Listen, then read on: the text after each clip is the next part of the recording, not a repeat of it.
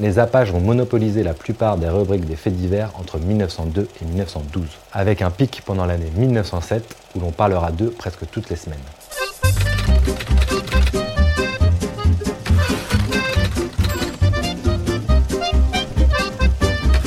Salut à toi, c'est Jérémy de Gang de Paris. Bienvenue dans ce nouvel épisode. Aujourd'hui, on va parler de la presse et des faits divers dans les années 1900.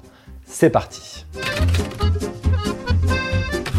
Le début du XXe siècle marque le développement de la presse populaire. Le tirage des journaux parisiens passe de 2 à 5 millions d'exemplaires entre 1880 et 1914. C'est l'époque où l'on joue à se faire peur, les lecteurs dévorent les feuilletons de fiction judiciaire présents dans les journaux et les périodiques spécialisés dans les faits divers apparaissent les uns après les autres. Si la naissance du fait divers est plus ancienne, c'est bien dans les premières années du XXe siècle qu'il atteint son âge d'or. La hausse de l'alphabétisation, l'essor des chemins de fer et l'augmentation des tirages grâce aux innovations techniques sont les principales causes de cet engouement les grands quotidiens populaires vivent leur apogée. Pour la plupart de ces journaux à un sou, le fait divers est désormais devenu la forme reine de l'actualité. Les crimes, les accidents, les suicides, les incendies, les agressions et les sauvetages prennent une grande place dans les colonnes de leurs journaux. Les principaux journaux de l'époque sont le Petit Journal, le Petit Parisien, Gilles Blas, Fin de siècle, les Faits divers illustrés, l'Intransigeant, l'Indépendant, le Mot d'ordre, la Lanterne, l'événement, le Radical ou encore l'œil de la police les rubriques criminelles prennent de plus en plus de place dans les quotidiens. Par exemple, au Petit Parisien, le premier journal du pays en 1900, le crime occupe 8% de la surface du journal jusqu'en 1902, puis 10% entre 1902 et 1907, et enfin 12% après 1908. La presse populaire est devenue une gigantesque machine à crime. Faits divers, romans judiciaires, grands feuilletons criminels ou romans policiers, chaque journal a sa spécialité et suit les tendances. Les seuls journaux résistants sont les feuilles anarchistes. Les crimes où le sang coule sont les plus prisés. Par exemple, il y en a plus de 5 par jour dans le Petit Parisien. Une grande partie des journaux de l'époque est à la recherche de pouvoir et d'identité. Le lectorat de ces journaux veut des sensations fortes et le réalisme tapageur des récits alimente cet imaginaire social.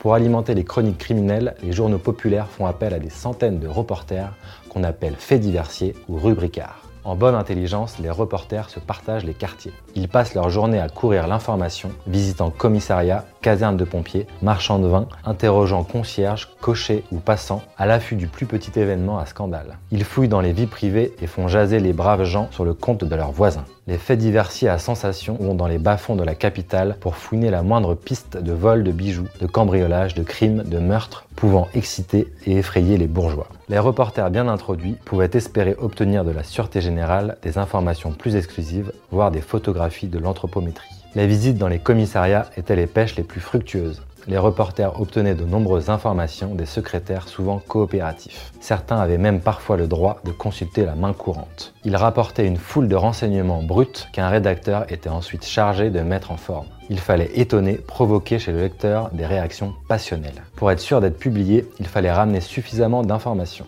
C'est pour cette raison que certains faits diversiers en rajoutaient beaucoup. Ces reporters pratiquaient entre eux du troc de faits divers, un adultère contre une rixe, un incendie contre une explosion. Ils se réunissaient chaque jour en fin de journée chez un marchand de vin du boulevard du Palais, près de la préfecture, et mettaient en commun une collecte jugée trop maigre. Ils appelaient ça la halle aux faits divers. Ils sont pressés, griffonnent hâtivement des notes sur des feuilles de papier et repartent presque tous en courant. Un autre petit café, près de la porte de Saint-Denis, était un véritable office clandestin d'information où se troquait aussi le fait divers. Le reporter se déplace à pied ou en vélo, il n'a pas de crédit voiture. Certains reporters se spécialisent en tant que tribunaliers. Ils étaient à l'affût du moindre bruit du palais de justice et comptaient sur les indiscrétions d'un personnel prompt à fournir une information contre l'assurance d'un éloge ou d'une simple mention de leur nom dans le journal du lendemain. Les faits diversiers recrutaient même leurs propres indicateurs. Certains reporters célèbres parvinrent à constituer de puissants réseaux qui leur fournissaient, parfois même avant la police, des informations de première main. Par exemple, en pleine affaire Casque d'Or, un grand quotidien s'était attaché à la collaboration d'un Apache qui prévenait discrètement le journal des rixes ou des rendez-vous à venir. Dans cette course à l'information, on demandait surtout aux reporters d'aller vite, ce qui interdisait bien sûr toute vérification. La multiplication des on souligne les sources suspectes, voire inexistantes. L'emploi du on établissait un amalgame suspect entre le journaliste, le lecteur et l'opinion.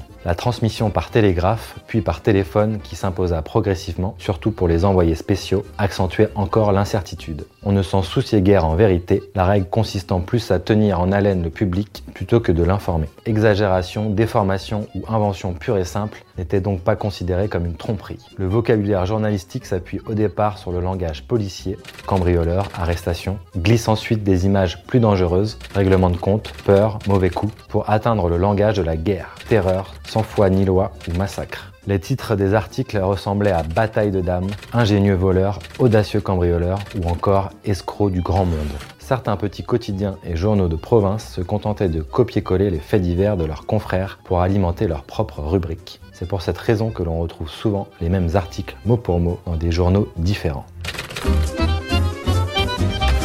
les Apaches vont monopoliser la plupart des rubriques des faits divers entre 1902 et 1912, avec un pic pendant l'année 1907 où l'on parlera d'eux presque toutes les semaines.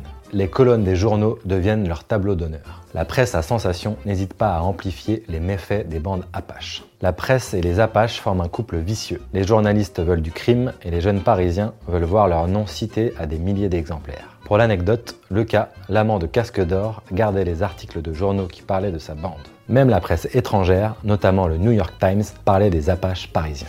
Si l'épisode t'a plu, tu peux noter ce podcast, ça m'encourage à continuer et à faire d'autres sujets. Pour plus d'articles et de contenus sur les Apaches parisiens, rends-toi sur www.gangdeparis.com. À très bientôt